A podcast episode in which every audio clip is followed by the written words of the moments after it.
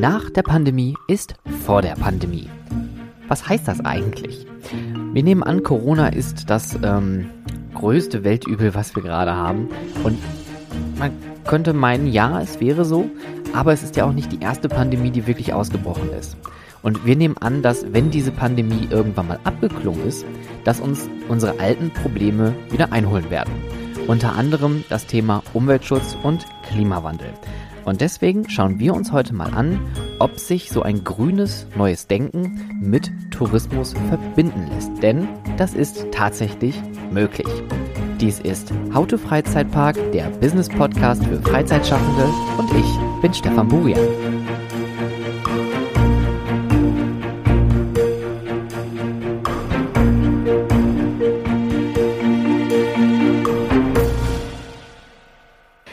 Es ist ähm, 2021, wir haben Frühjahr. Und wir sitzen jetzt hier gerade, ähm, um es kurz transparent zu machen, Mitte Februar auf dem Balkon beziehungsweise mit geöffneter Balkontür.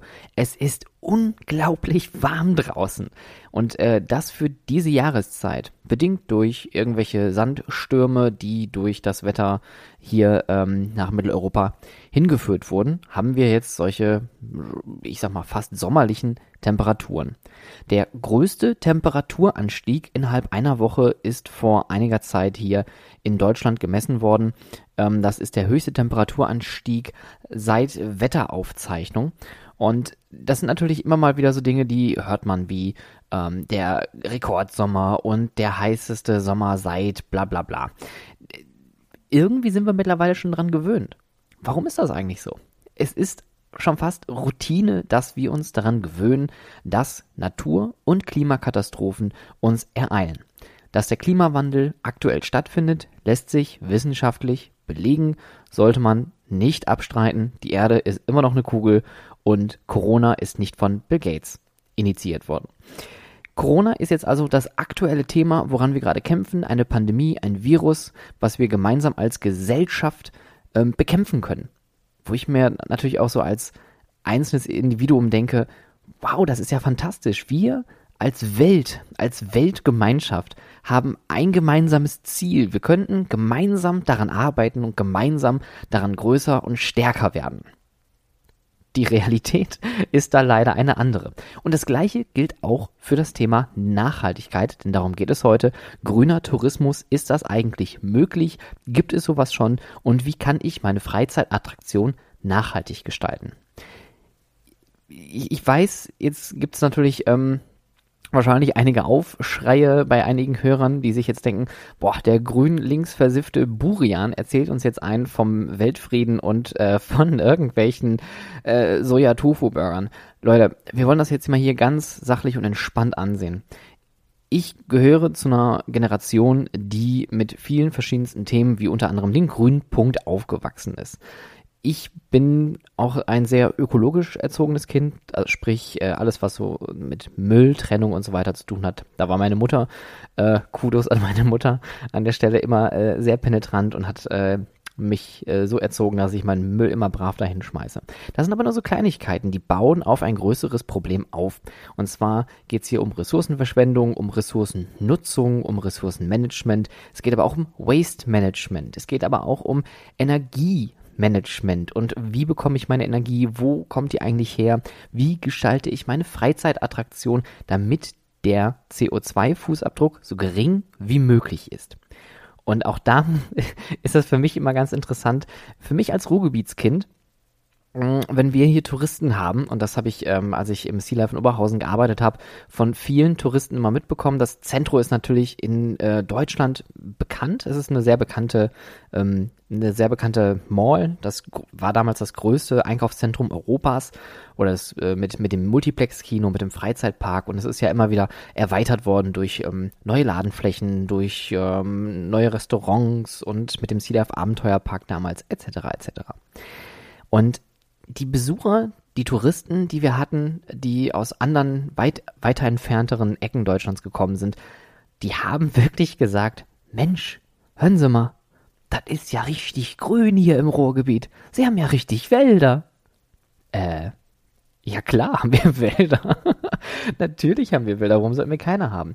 Die Leute denken natürlich, dass das Ruhrgebiet bedingt durch den Bergbau eine große graue Wolke ist, wo man einfach reinfährt und irgendwann auf der anderen Seite wieder ausgespuckt wird. Und das ist auch ein Problem. Natürlich hat der Bergbau und die Stahlindustrie auch viel dazu beigetragen, dass äh, CO2-Emissionen gerade hier in der Region explodiert sind. Mittlerweile, es gibt kaum noch Stahlproduktion und auch kaum noch Bergbau, beziehungsweise eigentlich gar keinen Bergbau mehr. Die letzte Zeche in Deutschland in Bottrop hat vor äh, ein, zwei Jahren geschlossen. Bergbau ist damit nun endgültig Geschichte. Jetzt kommen wir aber mal zum Punkt. Ähm, warum das für mich so interessant ist, weil wir hier im Ruhrgebiet versuchen, das, was wir uns als ähm, Alleinstellungsmerkmal damals, äh, naja, was heißt auf die Fahne geschrieben haben, es war unser Alleinstellungsmerkmal, der Bergbau und die Stahlindustrie, ähm, dass wir hier versuchen, einen Strukturwandel zu vollziehen. Vom, äh, von der Industrie hin zum Tourismus.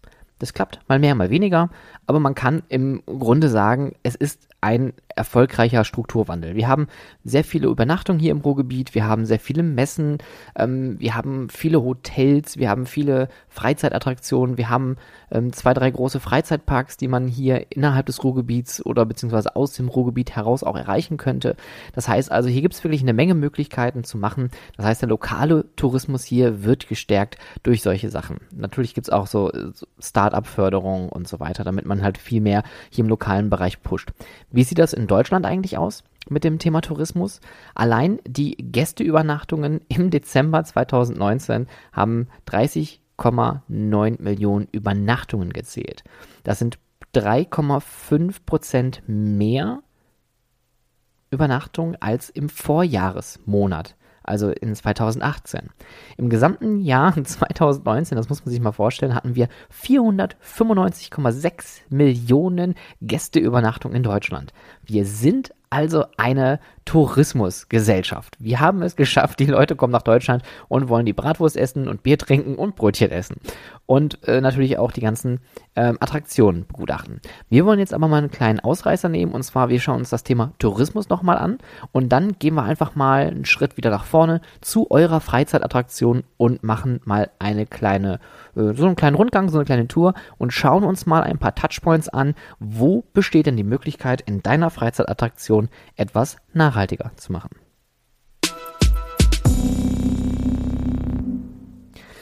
Das größte Problem, und das hat uns Corona tatsächlich gezeigt, ist der ähm, Massentourismus, der Übertourismus oder Overtourism, wie das gerne mal ähm, genannt wird. Und das schönste Beispiel, das habt ihr sicherlich auch alle in den Medien gesehen, ist das Beispiel Venedig. Venedig ist vor allem beim Thema Tourismus noch eine etwas krassere Geschichte. Venedig hat kaum noch eigene Einwohner.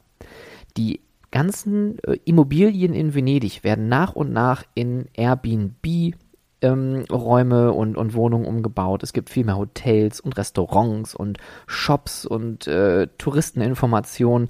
Es gibt kaum noch tatsächliche Venezianer auf dieser Insel. Und das ist natürlich schon erschreckend, dass es mehr Touristen gibt in dieser Stadt als Einwohner. Venedig hat 2018 22 Millionen Touristen gezählt auf 55.000 Einwohner.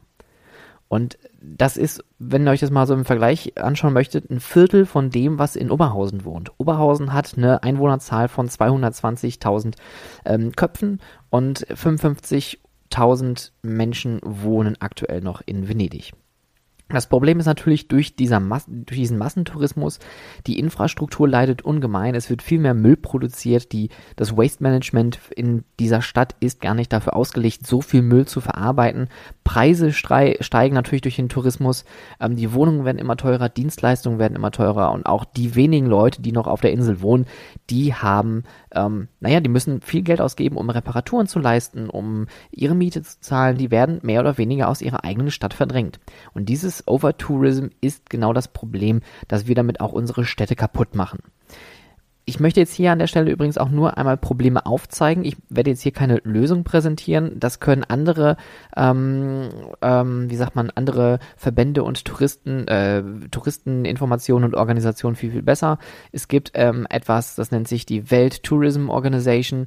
Die kann ich euch nur ans Herz legen. Geht mal gerne auf die äh, Webseite unwto.org. Ähm, da gibt es auch gerade zum Thema Sustainable Development Goals, also es gibt eigene Nachhaltigkeitsziele, die man da entwickelt hat, wo Overtourism auch ein Thema ist. Und da kann man das Ganze nochmal ein bisschen nachlesen. Ich möchte an der Stelle einfach nur mal aufzeigen, wie viele ähm, Probleme es eigentlich durch den Tourismus tatsächlich geben kann. Nicht muss, aber kann.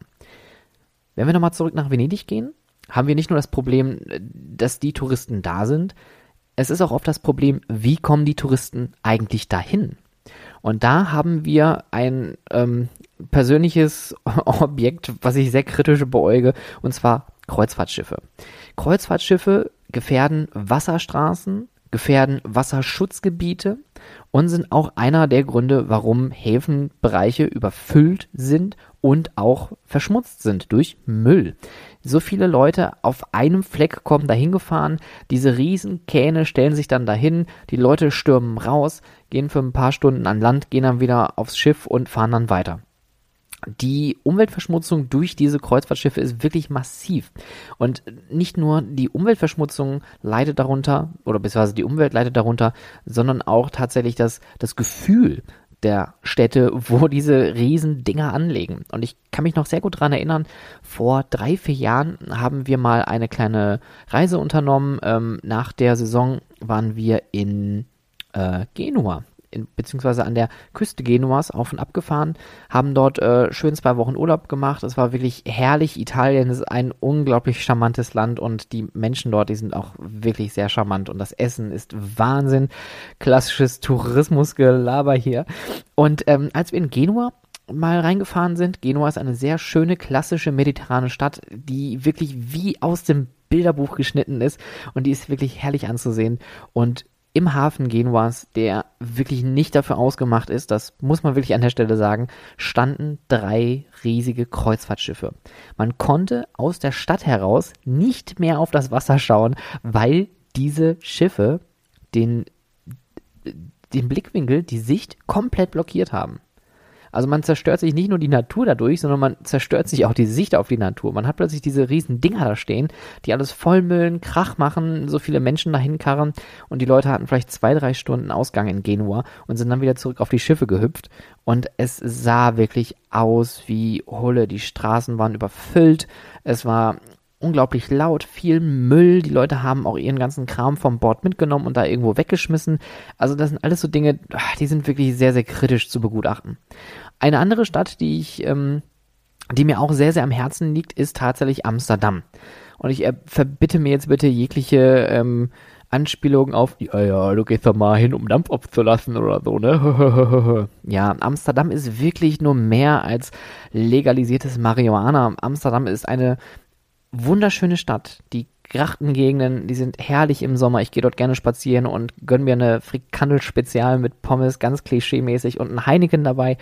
Ähm, Amsterdam ist eine liebenswerte Stadt. Die Menschen in den Niederlanden sind auch äh, sehr, sehr weltoffen und man kommt immer in Gespräche. Es gibt viele kulturelle Sehenswürdigkeiten, großartige Museen, großartige Architektur. Also Amsterdam hat wirklich viel, viel mehr zu bieten als irgendwelche albernen Coffeeshops am äh, Leitzeplein oder wo auch immer. Amsterdam ist aber genau da das Problem, ähm, dass da der Massentourismus bedingt durch das äh, legalisierte Marihuana natürlich ähm, auch viel Partytourismus äh, zu sich zieht. Wer schon mal durch Amsterdam abends oder nachts äh, gelaufen ist, es gibt unglaublich viele Partymeilen in dieser Stadt. Es wird natürlich viel gefeiert, es wird viel gegrüllt, getrunken, geraucht, gegessen und auch das legt sich natürlich wieder auf den Müll aus. Auch da im Vergleich, in Amsterdam leben 800.000 Einwohner. Also Amsterdam als Landeshauptstadt ist noch nicht mal eine, ähm, eine ja, Millionenmetropole, sondern die ist recht klein und ähm, hatte 2017 18 Millionen Touristen. Das muss man sich mal auf der Zunge gehen lassen. 18 Millionen Touristen auf 800.000 Einwohner. Es ist wirklich Wahnsinn. Ähm, jetzt ist natürlich, ähm, oh, kurz, äh, kurze Korrektur, mir ist gerade eingefallen. Ähm, nee, doch. Amsterdam ist die Hauptstadt von den, den Niederlanden. Ah, ich war schon immer schlecht in Geometrie. Gut. Ähm, also das sind einfach mal so drei Punkte äh, zum Thema Massentourismus, wie, wie das ausarten kann, was dadurch in den Städten passieren kann, was dadurch ähm, auch die Leute beeinflusst, negativ beeinflusst, die in diesen Städten leben und die für uns eigentlich den Tourismus auch aufrechterhalten. Denn ohne die Leute, die dort leben, könnten wir keinen Tourismus machen und umgekehrt. Das bedingt sich alles so ein bisschen aufeinander. Trotzdem sollten wir schauen, gibt es da Möglichkeiten, dies zu verändern? Und da mein Tipp, schaut euch an die Webseite der äh, World Tourism Organization. Das ist übrigens ähm, eine Agentur der UN, also wirklich sehr, sehr lesenswert. So, jetzt gehen wir mal von der Weltkarte wieder runter und gehen mal zu eurer Freizeitattraktion. Wir wollen uns nämlich jetzt einmal anschauen, wie können wir unseren eigenen Besuch nachhaltig gestalten. Und da ist natürlich die erste Frage, warum sollte ich das eigentlich tun? Warum sollte ich meine Attraktion nachhaltig gestalten? Wir müssen natürlich einmal den politischen Fokus so ein bisschen auf der ganzen Geschichte lenken, denn es ist natürlich auch ein erstmal Begehren des äh, der, der Bundesrepublik Deutschland natürlich nachhaltig zu sein. Wir haben uns Nachhaltigkeitsziele gesetzt, die auch da könnte man diskutieren, ob die zu gut oder zu schlecht sind oder vielleicht zu locker oder zu streng. Da gibt es auch ähm, beide Seiten zu diskutieren. Ähm, es gibt aber vor allem ein viel stärkeres Umweltbewusstsein in den Köpfen der Menschen. Und das sind nicht nur ich sag mal, äh, die jüngeren Leute, sondern auch in meiner Generation Leute, die jetzt mit so ähm, Sachen wie gelbe Säcke, gelber Punkt, äh, grüner Punkt, was ja alles so in den 80er, 90ern entstanden ist, aufgewachsen sind. Und wir wurden so erzogen und wir erziehen unsere wahrscheinlichen Kinder dann natürlich auch so, ganz klar, weil wir dahinter ein größeres Bild sehen. Wir wollen eine schöne und saubere Umgebung für unsere Nachfahren haben. Wir wollen aber auch eine Region vorzeigen können, ein Vorbild sein, das ähm, dass, dass, dass man überhaupt noch zeigen kann. Also das muss man ja auch mal sagen. Gerade hier in NRW mit dem Übertagebau äh, des, des Kohleabbaus, wo einfach Braunkohle abgeholzt wird, äh, also weggebaggert wird, riesige Löcher in der Landschaft entstehen und komplette Dörfer umziehen müssen, weil man heutzutage immer noch auf Kohle setzt. Obwohl es Dutzende Alternativen gibt, wie man Strom erzeugen könnte. Warum sollte ich meine Attraktion also nachhaltig gestalten? Es geht natürlich einmal darum, auch ein gewisses Image zu vertreten. Wenn du natürlich jetzt sagst, das ist nicht mein Image, das ist nicht mein Begehren und was die Leute denken, ist mir egal, dann ganz ehrlich, kannst du, glaube ich, jetzt gerne abschalten, weil dann interessiert dich der Rest nicht. Für euch alle anderen da draußen, die wirklich bewusst mit ihrer Attraktion nach draußen gehen, ein Image vertreten möchten und vor allem auch Leute ansprechen möchten, die einem selbst gut tun, da kommen wir nämlich auch noch zum Punkt, ähm, ist es schon wichtig, nachhaltig zu agieren, weil man natürlich ein Zeichen setzen sollte. Je mehr Leute auch nachhaltig sind, im Sinne von Ökostrom, lokale Produkte etc., ähm, desto höher ist natürlich der Druck auf andere Bereiche, dass die dort nachziehen. Ja, also das ist dieses klassische, einer muss halt anfangen. Und ähm, solange das politisch nicht stärker unterstützt wird, müssen wir natürlich dafür sorgen, dass es eine höhere Nachfrage gibt an nachhaltigen Dingen. Und äh, da habe ich auch noch einen anderen Punkt gerade genannt, das Thema regional. Es hat den riesen Vorteil, in der Region, wo ihr lebt, wenn ihr regionale Produkte kauft, weil dort die lokalen Menschen, die lokalen kleineren, mittelständigen Unternehmen oder auch Großunternehmen davon profitieren. Man muss nicht immer alles aus äh, irgendwelchen anderen europäischen Ländern oder vielleicht aus dem asiatischen Bereich importieren lassen. Es sei denn, das lässt sich natürlich nicht äh, vermeiden. Ganz klar, ähm, wenn ihr euch jetzt eine Achterbahn von Aerodynamics bauen lässt, natürlich werden die dann irgendwie hier rüber geschippert. Also das ist natürlich alles klar. Aber man sollte bewusst nachdenken, welche Dinge kann ich eigentlich lokal beziehen? Gibt es überhaupt lokale Bezugsmöglichkeiten? Und ähm, Bezugsmöglichkeiten ist der Punkt, wo wir jetzt anfangen wollen. Wir schauen uns eure Freizeitattraktion jetzt mal an. Wir beruhen uns da jetzt so ein bisschen auf die Guest Journey. Das heißt, wir fangen an mit Ankunft an eurer Attraktion. Da ist natürlich die Frage, wie kommen die Leute eigentlich zu eurer Attraktion? Wie ist das möglich? Gerade bei Freizeitparks und alle Freizeitpark-Fans da draußen wissen es, es ist ein Horror mit öffentlichen Verkehrsmitteln zu einem größeren Freizeitpark zu fahren. Der Moviepark in Bottrop hat den Vorteil, dass es ähm, eine äh, einen Bahnhof gibt mit äh, Regionalzügen und äh, ich glaube auch mittlerweile S-Bahn-Zügen. Das äh, ist jetzt halb gelogen, gefährliches Halbwissen an der Stelle. Es gibt die Haltestelle Bottrop-Kirchhellen oder beziehungsweise äh, äh, Feldhausen ist es, glaube ich, Kirchhellen, Feldhausen. Man kann also quasi fast bis vor der Tür fahren. An sich sehr angenehm. Man kann aus äh, zwei verschiedenen Richtungen anreisen. Ähm, mittlerweile hat man sich auch mit den regionalen Zugbetreibern auch verständigt, dass es zusätzliche Züge gibt während der Halloween-Zeit, was auch spät abends und auch nachts die Besucher noch irgendwie nach Hause kommen. Jetzt haben wir aber so einen Park wie der Europapark. Und der hat natürlich ein sehr besonderes Problem, weil der nächste Bahnhof schon ein Stück entfernt ist. Und es sind noch nicht mal Fernzüge, die dort halten. Also es gibt da ähm, ganz wirre Kombinationen von Zugmöglichkeiten, die dort halten. Man muss ein bisschen Stock und Stein fahren, man muss vielleicht auch mal dann nochmal umsteigen und dann fährt man mit dem Shuttlebus dann vom Hauptbahnhof bis hin zum Park rüber. Ist eine gute Lösung, aber auch der Europapark ist da seit Jahren schon ähm, im Austausch mit der Deutschen Bahn, dass dort auch Fernzüge äh, regelmäßiger halten, dass man auch eine bessere Anbindung hat und den Möglichkeiten, äh, den Leuten die Möglichkeit gibt, ähm, die es möchten, auch dort mit der Bahn anzureisen. Jetzt überlege ich gerade mal, hm, ein sehr äh, schönes Beispiel war, als ich mit dem Zug mal zum Heidepark gefahren bin. Äh, ich weiß nicht, wie oft ich umgestiegen bin. Ich bin irgendwann, glaube ich, ähm, mit dem Heide Express gefahren. Ich glaube, dieser Bummelzug nennt sich so.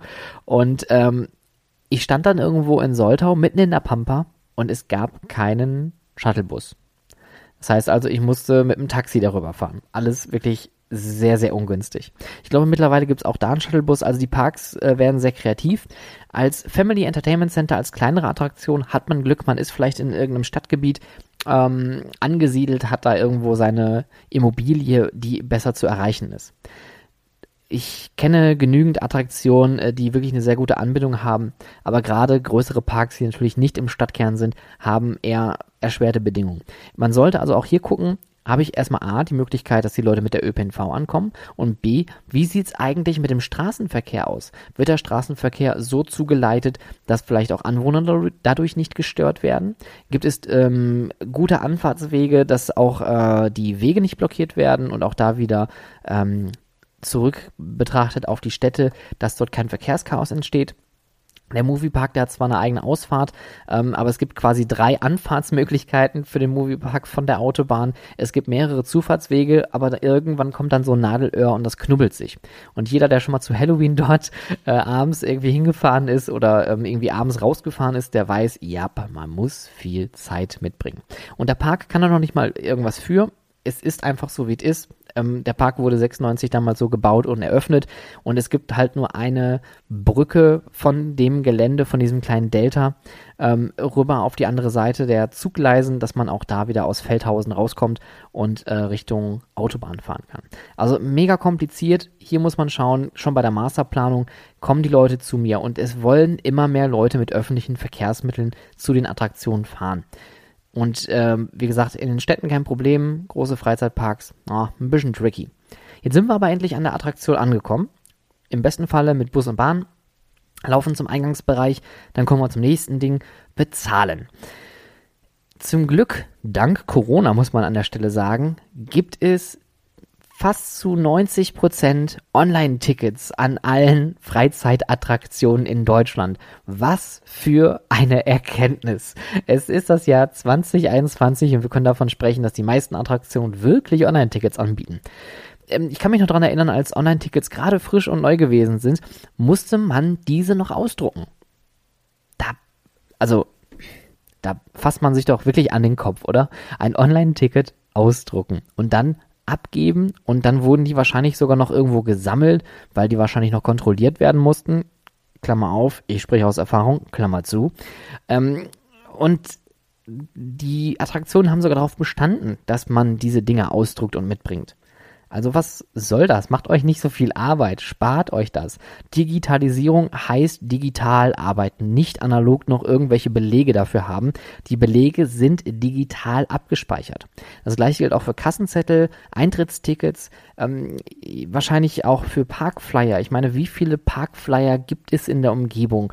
Die liegen überall aus und natürlich ist es eine super Werbung, wenn man auch wirklich darauf angewiesen ist, weil es gibt Freizeitattraktionen, die nur durch Prospekte oder Flyer ihre Kundschaft bekommen, dann überlegt wenigstens dort auf ähm, wieder ähm, auf recyceltes Papier umzusteigen. Keine plastiklaminierten Dinger, da gibt es auch ganz viele Variationen. Versucht hier umweltschonend zu arbeiten, geringe Stückzahlen und vielleicht gezielt die Dinge auszulegen. Und wenn ihr es wirklich machen müsst, dann ist dem so, aber versucht die Dinger auch einfach abzuschaffen.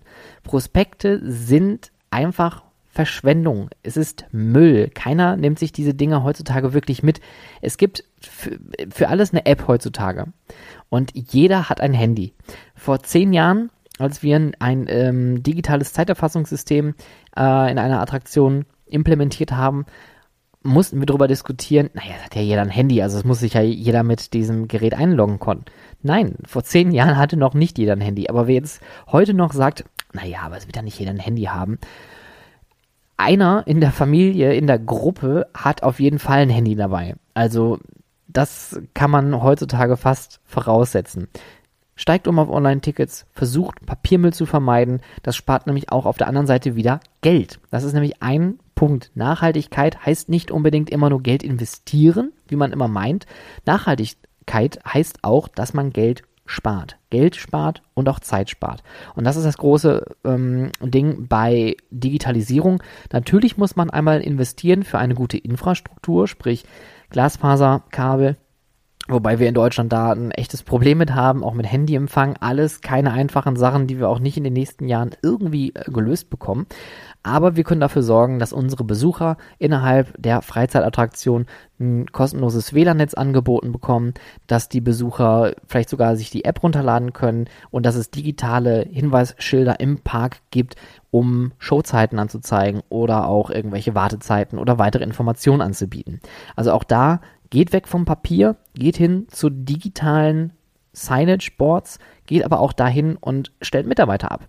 Das Geld, was ihr dadurch spart, am äh, Druck von diesen ganzen Flyern, die ja wirklich in extremst hohen Stückzahlen gedruckt werden, ähm, könntet ihr lieber einen Mitarbeiter irgendwo hinstellen, der die Besucher innerhalb des Parks informiert.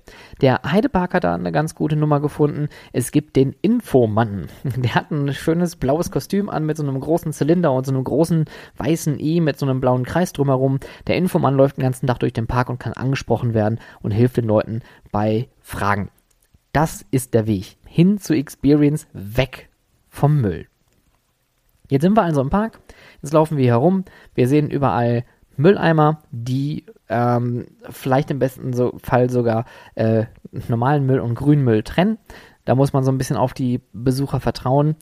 Hier ist es aber wichtig, dass man im Hintergrund genügend Stauraum hat für Müll. Denn eine Freizeitattraktion und gerade ein Freizeitpark fabriziert extremst viel Müll. Wie können wir das verhindern? Einweggeschirr ist natürlich eine Sache, ähm, immer ein großes Streitthema. Auch da wird natürlich ähm, politisch drüber diskutiert. Wir haben mittlerweile dieses ähm, das äh, Plastikverbot oder das Strohhalmverbot auf den Weg gebracht. Plastiktüten ist auch ein Thema, was viel kritischer begutachtet wird. Auch da sind wir mittlerweile viel schlauer und haben Papiertüten, auch wenn das jetzt nicht die beste Lösung ist, aber es ist auf jeden Fall kein Plastik, was sich nicht, wenn es mal irgendwo in der Umwelt äh, gelangt, nicht abbaut. Ähm, aber auch da schauen, gerade in Shops und Gastronomie, gibt es die Möglichkeiten, A, die Produkte lokal zu beziehen. Das heißt, gerade beim äh, F&B-Bereich gibt es viele Möglichkeiten, lokale Anbieter ähm, zu nehmen und äh, dort vielleicht die Nahrungsmittel zu besorgen. Und im Shop-Bereich, auch da gibt es viele Supplier, die ähm, Produkte anbieten, die vielleicht auch nicht nochmal achtfach verpackt sind. Ich glaube, ihr kennt alle, und wenn ihr selber schon mal in einem äh, Einzelhandel gearbeitet habt, es ist alles 10 und 20-fach verpackt. Es ist ein Graus. Es, allein durch diese Lieferung, also wenn, wenn ich jetzt einen Karton mit Plüschtieren bekommen würde, der Karton ist am Ende voll mit Umverpackungsmüll. Ja, das ist, das ist der Wahnsinn. Das muss natürlich alles gut verstaut werden. Es kostet Geld. Müllentsorgung kostet auch Geld. Ja, das muss man auch immer berücksichtigen. Und je weniger Müll wir verbrauchen, desto weniger kostet uns das auch am Ende des Tages. Also da schauen, ob es die Möglichkeit gibt, mit seinem Supplier äh, Alternativen zu finden. Und die gibt es. Es gibt viele Supplier, viele Lieferanten, die jetzt auch darauf umsteigen, keine Umverpackung zu nehmen oder nur noch Umverpackung, die man vielleicht besser abbauen kann. Jetzt haben wir natürlich noch ein ähm, Thema ähm, und zwar äh, das Wegwerfgeschirr. Ähm, Plastikgeschirr, Plastikgabeln, da steigen wir um auf Holzgabeln. Es gibt Palmenblätter, die äh, als Schalen benutzt werden können. Also auch hier gibt es viele Möglichkeiten und da kommt natürlich wieder der große Taschenrechner auf den Tisch geknallt und äh, dann wird einem gesagt, ja, aber wenn wir das jetzt mal hier durchrechnen, also das ist ja, das ist ja teurer. Ja, richtig. Das, das ist korrekt. Es ist teurer. Aber diese ganzen Produkte sind halt auch abbaubar. Man könnte diese Sachen sogar kompostieren. Oder man geht einfach davon weg und sagt, okay, wir haben jetzt Mehrweggeschirr. Wir gehen weg vom Imbissbudenstil und machen vielleicht aus der Pommesbude einfach mal ein, eine Sitzpommesbude. Die Leute sind nämlich ja auch, und das muss man auch mal so ein bisschen betrachten ähm, und analysieren, das Verhalten unserer Besucher ändert sich natürlich stetig. Und die Besucher ähm, empfinden dieses Joy of Missing Out, also dieses Gefallen daran, Dinge zu verpassen, diese Immersion, dieses Escapism, Fliehen aus dem Alltag. Die Leute möchten runterkommen. Natürlich wollen die auch Spaß haben und rennen durch den Park und wollen alles sehen, aber die Leute wollen sich auch vielleicht mal irgendwo hinsetzen und mal in Ruhe vielleicht eine Pommes essen. Und da schauen, ob es die Möglichkeit gibt, ein Mehrweggeschirr zu benutzen oder auch ähm, ja, abbaubare Sachen anzubieten. Hat für den, den Vorteil natürlich auch, gerade mit dem Mehrweggeschirr, klar, ihr habt natürlich mehr Arbeit. Da kommen wir jetzt zum Punkt, was ist jetzt besser, mehr Müll zu haben oder mehr Wasser zu verschwenden. Aber auch da gibt es äh, Waschmaschinen und äh, Spülmaschinen, die wassersparend arbeiten. Und da sind wir auch schon wieder beim nächsten Thema technische Anlagen. Ja, also ihr seht, das ist ein absoluter Rattenschwanz, wenn man sich das Thema Nachhaltigkeit anschaut. Es kommen immer mehr Sachen ähm, auf dem Schirm. Und, und auch mir jetzt gerade in den Gedanken, deswegen stocke ich so oft, wenn ich jetzt hier drüber spreche. Wenn wir über technische Gerätschaften sprechen, sprechen wir natürlich auch über Stromerzeugung, Stromverbrauch, ähm, Strom selbst generieren. Solarstrom, Windstrom, wenn man einen Park irgendwo mitten in der Pampa hat und man hat die Fläche und man äh, kann das politisch irgendwie ähm, veräußern, dass man da sich zwei, drei Windkraftwerke hinballert, dann sollte man das tun. Genau das gleiche wie mit Dachflächen nutzen. Es gibt so viele Freizeitparks, die einfach unglaublich viele Hallen haben, wo natürlich aber auch Fahrgeschäfte drin sind, die betrieben werden müssen. Dark Rides, Themenfahrten, Wasserfahrten etc. pp. oder auch Shows. Aber warum nicht die Dachfläche nutzen? In Deutschland gibt es immer mal wieder Runden, wo solche Dinge auch gefördert werden. Da einfach mal nachschauen und gucken, und nachrechnen, ob sich es lohnt. Und wenn man eine große Dachfläche hat und man kann die wirklich äh, statisch auch, das muss man dabei bedenken, ähm, umfunktionieren, dann sollte man das tun. Efteling ist ein sehr positives Beispiel. Ähm, Gerade in der neuesten Attraktion Symbolika am Ende der Main Street, wenn man das so schimpfen möchte, in ähm, die Pardus-Promenade da hat man zwei Dinge sogar gemacht. Man hat einmal das Dach begrünt, um natürlich auch so ein bisschen ähm, Kühlung für das Gebäude zu bringen, weil ein komplettes Dach, ein Flachdach einfach natürlich würde auch das Gebäude extremst erhitzen. Also um das Gebäude besser zu dämmen und zu kühlen und zu ähm, beheizen, in, in Anführungszeichen, hat man das komplett begrünt. Es gibt eine schöne grüne ähm, Blumen- und Wiesenfläche oben auf dem Dach und es gibt auch äh, Solaranlagen. Das gleiche wurde auch damals in den Universal Studios in Singapur gemacht. Singapur als Millionenmetropole, als Riesenstadt, als Megametropole, die sind auch sehr darauf bedacht, grün zu sein. Es gibt wenig Umweltverschmutzung, zumindest äh, wenn wir jetzt um das Thema Müll sprechen. Ähm, gewerblich und Industrie, da gehe ich lieber einen Schritt zurück, das kann ich nicht beurteilen.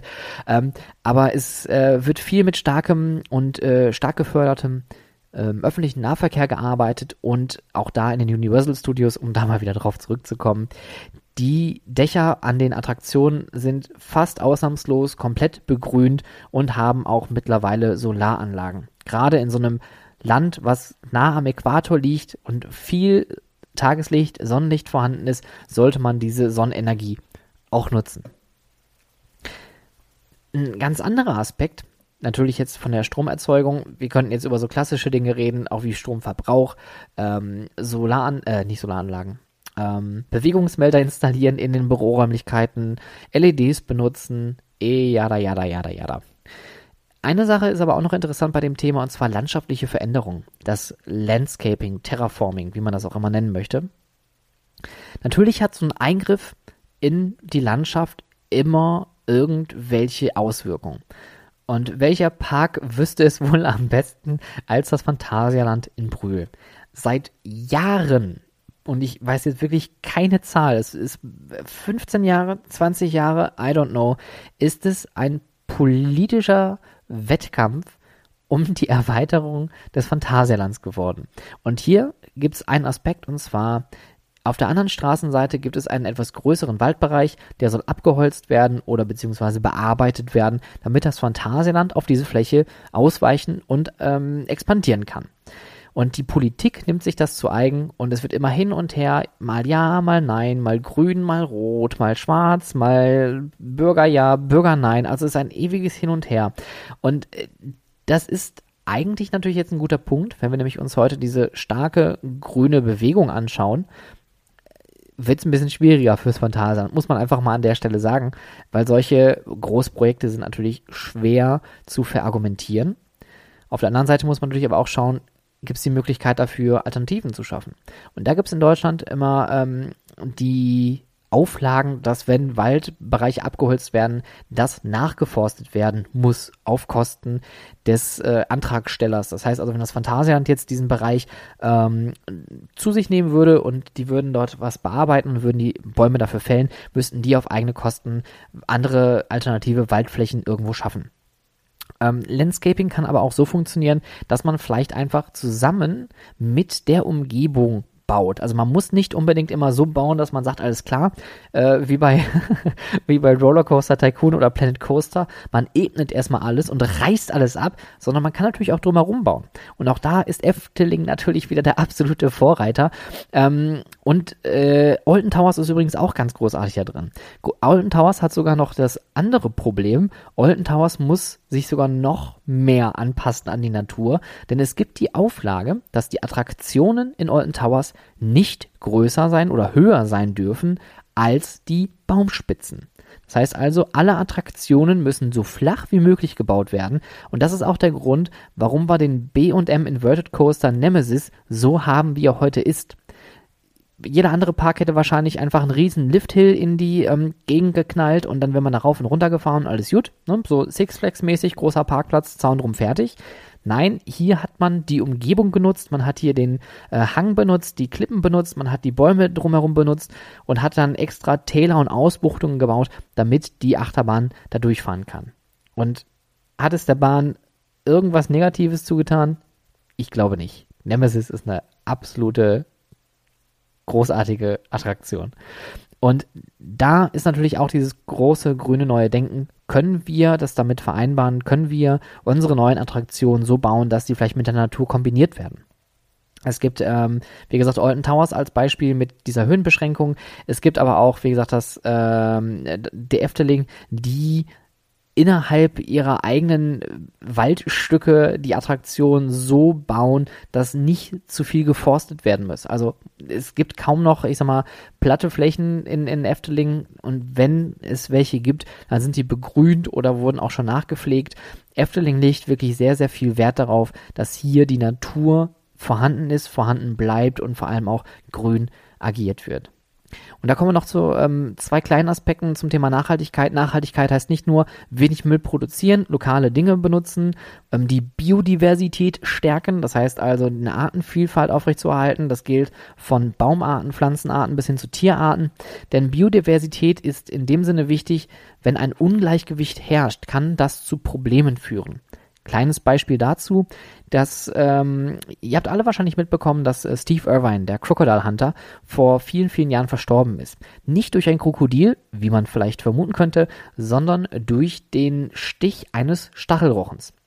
Der wurde, glaube ich, wenn ich das richtig in Erinnerung habe, in der Brust getroffen und ist ähm, an dieser Verletzung später verstorben. Was haben gewisse Länder ähm, in Nordamerika gemacht? Die haben die Rochen gejagt und getötet. Und das hatte Folgendes zur Folge. Die äh, Rochenpopulation an der Ostseeküste hat so stark abgenommen, dass sich andere Tiere stark vermehrt haben. Biodiversität heißt nämlich auch, dass Tiere, die andere Tiere fressen, natürlich den Bestand dadurch mehr oder weniger aufrechterhalten. Das ist ein Geben und Nehmen. Das ist dieses Gleichgewicht der Natur, von dem man immer spricht.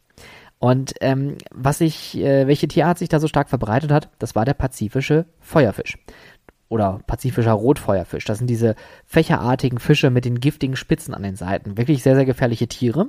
Die Rochen haben diese Tiere aber gegessen. Jetzt gibt's keine Rochen, beziehungsweise der Rochenbestand war so gering, dass diese anderen Fische sich so stark vermehrt haben, dass es ein Problem gab. Denn die Fische, die man gefischt hat an der Ostseeküste, die haben sich nicht mehr gezeigt. Die haben natürlich geschnallt, klar, das ist ein gefährliches Tier, ich ziehe ab, das ist hier nicht mehr meine Re Region. Ähm, und dann hatten die ein Fisch Fischproblem es gab nicht mehr so viel ähm, normalen Speisefisch. Also hat man irgendwann angefangen, den Fächerfisch zu angeln und zu essen und zu kochen. Alles möglich, macht es Sinn? I don't know. Der Mensch greift ein, es geschieht ein Ungleichgewicht und der Mensch versucht das zu fixen und dann gerät man in so eine Art ja, Abwärtsstrudel und man, man kann solche Langzeitfolgen natürlich nicht voraus sagen, aber man kann vorausahnen, dass ein starkes Ungleichgewicht natürlich auch zu solchen, ähm, ich sag mal, kleineren, in Anführungszeichen, kleineren Katastrophen führen kann. Aber es kann natürlich auch zu größeren Katastrophen führen, wie jetzt ein Klimawandel.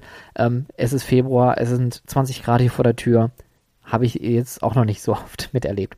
Nachhaltigkeit hat noch eine ganz, ganz andere Geschichte. Da möchte ich aber nur kurz drauf kommen. Und zwar das Thema Menschenrechte. Wir reden hier nachhaltig arbeiten, heißt auch lokal arbeiten, heißt auch ähm, mit lokalen Menschen arbeiten, mit lokalen Firmen arbeiten, heißt aber auch, dass alle fair und gerecht bezahlt werden. Wir reden hier von Fairtrade, wir reden hier von sklavenfreie Arbeit.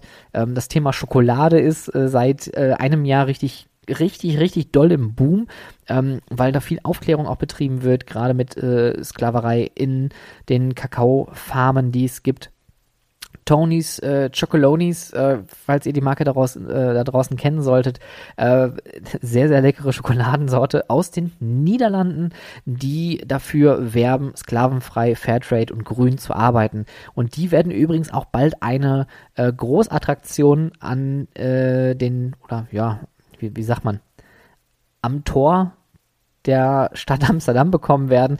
Äh, und zwar auf der anderen Uferseite des Hauptbahnhofes wird ein großes Tony's Chocolonis ähm, ja, Chocolate Experience Center Schrägstrich Fabrik entstehen. Äh, soll auch eine Achterbahn gebaut werden. Ähm, das nur so zur Info. Also ein Count in der Stadt Amsterdam. oh, wieder einer. Nachdem ja der, äh, nachdem die Achterbahn im Dungeon nicht mehr existiert. Äh, ja, okay, ich drifte ab. Ähm, Schokolade auf jeden Fall ist jetzt, äh, äh, man hat sich äh, in der Branche irgendwie so drauf geeinigt oder beziehungsweise in der Branche hatte sich jetzt so herausgestellt durch Tonys Chocolonis, ähm, dass man darauf aufmerksam machen möchte. Wo kommt die Schokolade eigentlich her? Wo geht das seine Wege? Ähm, es gibt jetzt auch deutsche Produzenten, die da auf umspringen und sagen, wir machen faire gleichbehandelnde Schokolade. Das heißt, die Menschen, die dafür arbeiten, sollen auch dementsprechend entlohnt werden. Und das gilt natürlich auch klar einmal für unsere eigenen Mitarbeiter. Das sollte man auch immer im Blick halten, dass man da ähm, schaut, dass man die Leute, die für die Arbeit da, ähm, die, die einen unterstützen und die Experience ähm, aufrechterhalten, auch entsprechend entlohnt werden. Sollte aber auch für die Leute gelten, die unsere Produkte machen, die wir bei uns im Shop verkaufen oder die wir vielleicht zubereiten in unseren Großküchen. Wow. Ganz schön heftiges Thema, oder? Ich habe mich auch teilweise ein bisschen in Rage geredet, muss ich gerade feststellen. Wie gesagt, ich bin kein Grünlingsversifter, ich bin nur jemand, der wirklich sehr achtsam und aufmerksam ist. Das Weltgeschehen ändert sich, die Welt ändert sich, das muss man auch immer mal wieder auf dem Schirm rufen. Und wir sind nicht mehr vor 20 Jahren auf dem Level, wir müssen Kohle und wir müssen äh, Atomkraft nutzen. Nein, es gibt unglaublich viele Alternativen. Und wir sehen, dass die Sachen, die wir uns vor 30, 40 Jahren als gut aufgeschrieben haben, uns langsam auf die Füße fallen. Und auch wir hier im Ruhrgebiet merken, dass der Bergbau aber immer noch vorhanden ist. Gerade beim Bergbau mit dem Terraforming. Es gibt unglaublich viele unterirdische Stollen. Das gefühlte Ruhrgebiet ist komplett unterkellert. Und wenn da nur einmal irgendwie ähm, Grundwasserprobleme auftauchen oder äh, die Versiegelung der Schächte nicht mehr halten, dann rutscht dir alles weg. Und das ist schon passiert. Also es ist ja nicht so, als ob es äh, keine Anzeichen dafür gäbe. Das gleiche wie mit dem äh, Klimawandel. Australien hat letztes Jahr lichterloh gebrannt. Texas hatte vor einer Woche den größten Wintersturm aller Zeiten und die Leute waren nicht darauf vorbereitet. Warum? Weil wir uns mit solchen Themen nicht beschäftigen. Wir haben leider als Mensch so ein bisschen die Angewohnheit, wir beschäftigen, beschäftigen uns erst mit den Dingen, wenn es zu spät ist. Bestes Beispiel Corona. Ich hoffe, ihr da draußen habt trotzdem ein bisschen was mitnehmen können. Ein paar Gedanken, ein paar Ideen. Wie gesagt, es, es, es muss ein Umdenken stattfinden, denn wir wollen ja alle noch ein bisschen länger hier auf dieser äh, Weltkugel umherwandern und wir wollen natürlich auch unsere Leute ein ähm, bisschen ähm, ja, nachhaltiger erziehen. Wir wollen aber auch dadurch mehr Service bieten. Zum Beispiel baut Trinkbrunnen in eure Parks. Äh, gerade das Trinkwasser in Deutschland hat so hohe Qualität, die Leute trinken auch mittlerweile Kranwasser. Bietet das an ähm, Ruhemöglichkeiten, ähm, blick mal hinter die Kulissen, was kann man da machen? Gibt es da die Möglichkeit, auch Strom zu sparen oder auch irgendwelche Prozesse einzusparen, die vielleicht mehr Energie oder auch Ressourcen verbrauchen, wo es eigentlich gar nicht nötig ist? Wie gesagt, Flyer-Produktion, man muss auch nicht alles immer auf Papier machen. Digitalisierung ist auch wieder so ein Thema, das baut darauf auf. Eieieiei. Ich hoffe trotzdem, ihr da draußen, ihr seid alle gesund. Wenn ihr Rückfragen habt, ihr wisst, wo ich zu finden bin. www.stefanburian.com, auf Instagram at howtofreizeitpark und auf Twitter at howtofreizeit. Vielen Dank fürs Zuhören und da draußen euch allen alles Gute. Bis bald.